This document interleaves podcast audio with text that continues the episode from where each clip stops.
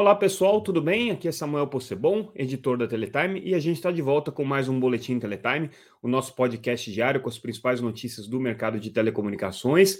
Um boletim que é patrocinado pela ConnectWay, como vocês podem ver aqui, a nossa patrocinadora que proporciona esse noticiário diário com as principais notícias e com as análises sobre o que aconteceu de mais relevante no mercado de telecomunicações. Hoje a gente traz o que foi destaque nessa segunda-feira, dia 10 de julho de 2023 Vamos começar com o tema da reforma tributária. A gente já está trabalhando isso desde a semana passada, com a aprovação do texto na Câmara, e agora a gente está repercutindo, ouvindo alguns especialistas, e nem tudo é tão ruim quanto parecia para o setor de telecomunicações, segundo alguns é, renomados especialistas aí que a gente ouviu.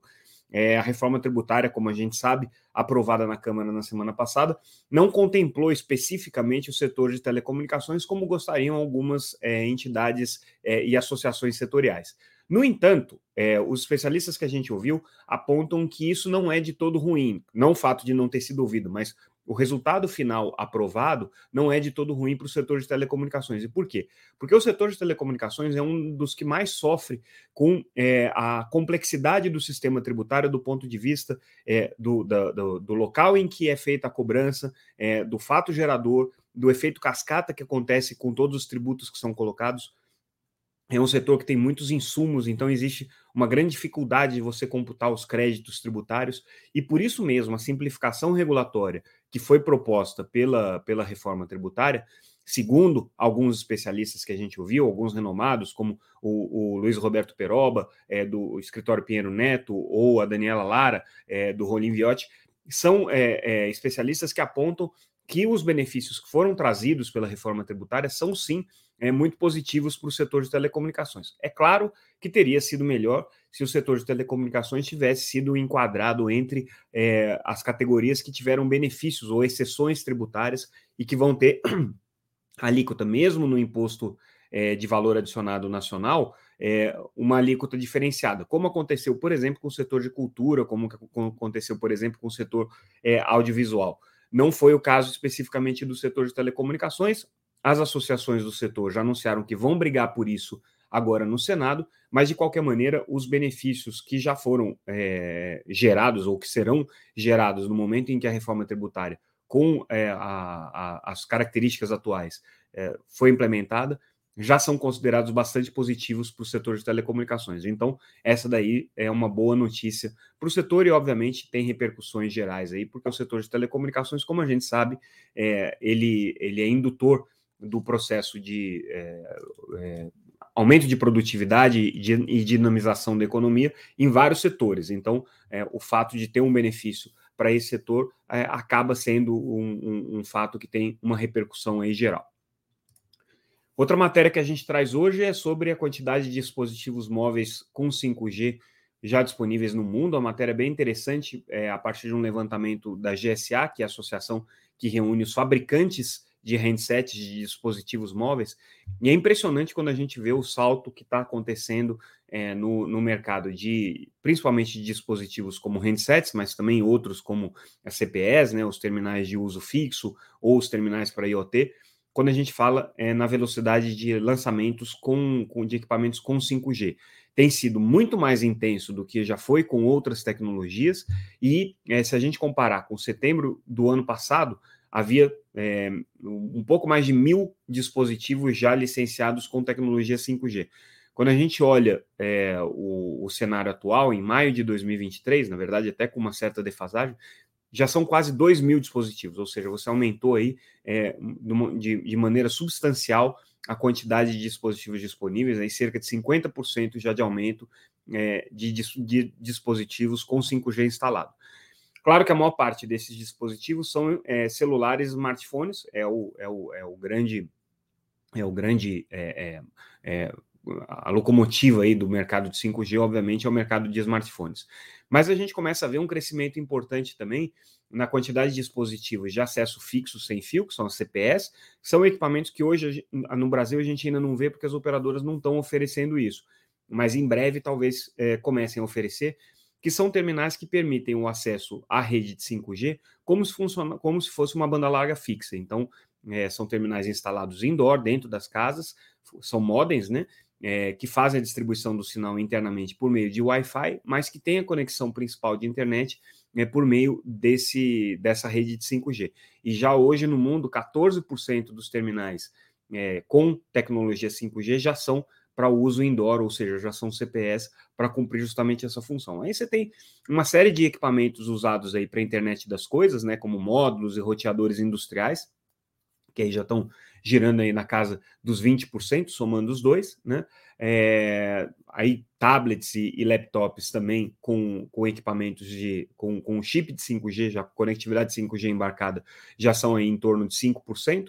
É, e o, o, o, ponto mais relevante aqui é a velocidade do crescimento. Então, é, o que essa pesquisa mostra é uma disparada aí na quantidade de equipamentos 5G. Provavelmente a gente vai chegar aí ao final desse ano já com quase nenhum terminal sem 5G habilitado, o que significa que agora é o caminho para o desenvolvimento da tecnologia, é um caminho completamente aberto, não tem mais essa limitação da quantidade de terminais, que se vocês lembrarem bem, acontecia no começo do lançamento do 5G há um ano atrás, é, em que você tinha pouquíssimos terminais homologados aqui para o Brasil. Ainda são muito menos os homologados no Brasil do que o que a GSA levanta. A GSA faz um levantamento global e nem todos eles estão disponíveis no Brasil, mas de qualquer maneira já tem muito mais terminal do que tinha antigamente. Vamos falar um pouquinho de políticas públicas para é, transformação digital e, e, e, inovação. A gente tinha trazido no, na semana passada a primeira reunião do Conselho Nacional de Desenvolvimento Industrial, que aconteceu depois de sete anos. O Conselho ficou parado durante esse período e retomou suas atividades na semana passada, como a Teletime mostrou aqui. É, Hoje saiu a ata dessa reunião em que a gente consegue olhar com um pouco mais de detalhes quais são as medidas que foram é, definidas ali e quais são as políticas que estão sendo implementadas pelo Ministério é, do Desenvolvimento, Indústria e Comércio, que é quem coordena né, o trabalho do, do, do, do, Conselho Nacional de Desenvolvimento Industrial.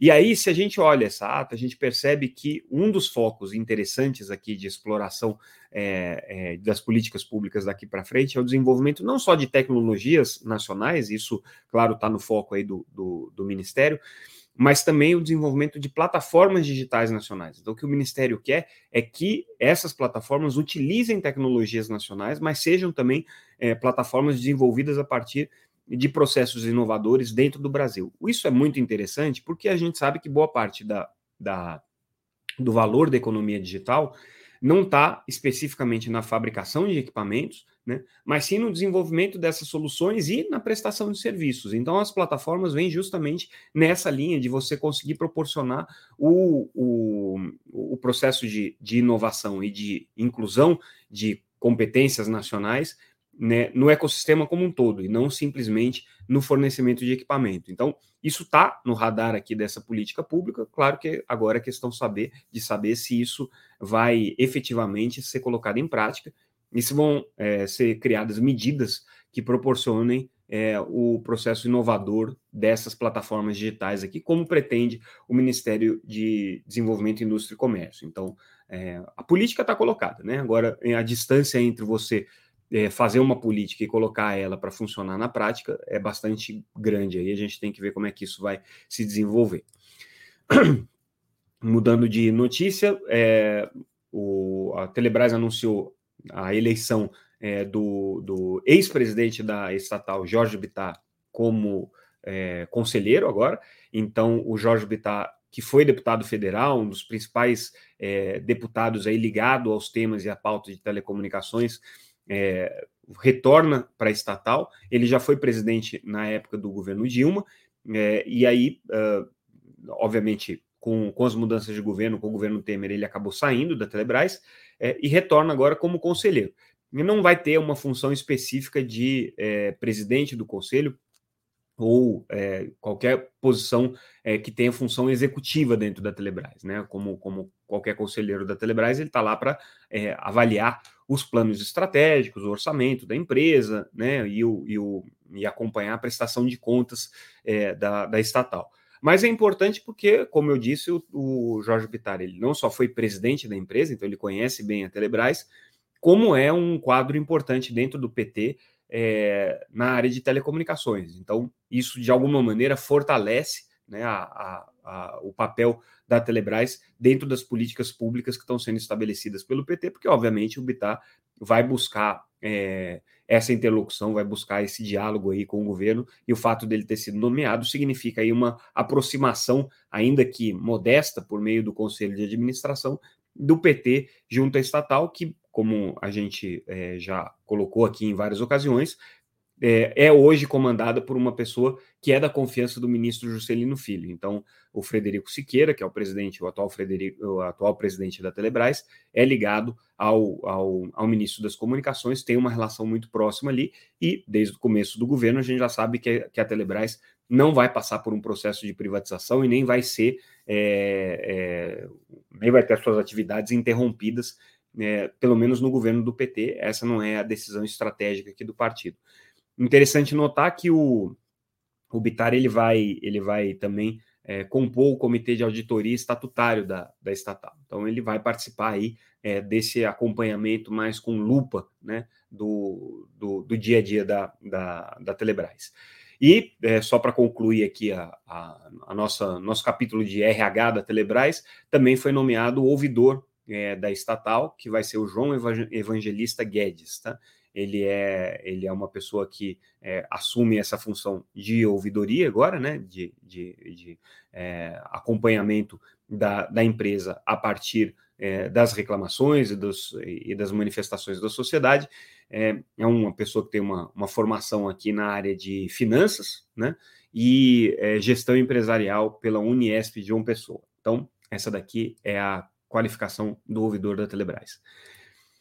A TIM e a Unifique anunciaram também é, juros sobre capital próprio, notícia importante para aquelas pessoas que investem nas ações dessas duas empresas. É, só colocando para vocês os valores, no caso da TIM, especificamente foi anunciado o pagamento de é, juros de 290 milhões de reais aos acionistas, né? Então isso vai dar um valor aí bruto por ação de mais ou menos é, 12 centavos por ação. E no caso da Unifique, eles devem fazer o, a distribuição de 15 milhões de reais brutos é, na modalidade de juros sobre capital próprio, o que dá mais ou menos 4 centavos por ação. É isso aí que se espera da distribuição. Então, notícia importante para os acionistas dessas duas empresas que são abertas em bolsa. E a gente fecha o nosso boletim de hoje trazendo notícias sobre é, a NPD. A gente já tinha colocado ontem que o presidente da NPD, Valdemar Ortunho, saiu em defesa dela como a autoridade é, nacional é, também para a área de inteligência artificial. E aí hoje a gente ouviu alguns especialistas nessa, nessa área e eles disseram que não é uma, uma, uma má ideia, não, tá? Do ponto de vista é, da, das competências da, da Autoridade Nacional de Proteção de Dados e do que já está estabelecido na lei para que essa autoridade desempenhe, é, faria todo sentido, sim, ela ser uma autoridade também para inteligência artificial. Então, a gente lembra que existe um, projeto um, um projeto de lei tramitando no Senado sobre a inteligência artificial.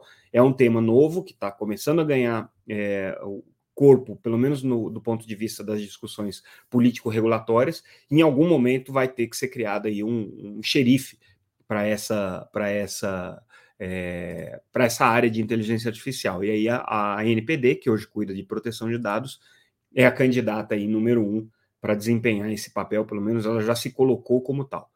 E com isso, pessoal, a gente encerra mais uma vez o nosso, o nosso boletim de hoje. Agradeço mais uma vez a audiência de vocês, agradecemos mais uma vez a ConnectWay, uma das principais fornecedoras de equipamentos e soluções, há 20 anos trazendo equipamentos Huawei para o mercado de telecomunicações, como nossa patrocinadora aqui do evento. Ficamos por aqui e a gente volta é, amanhã com mais um Boletim Teletime. Muito obrigado pela audiência, até mais, pessoal.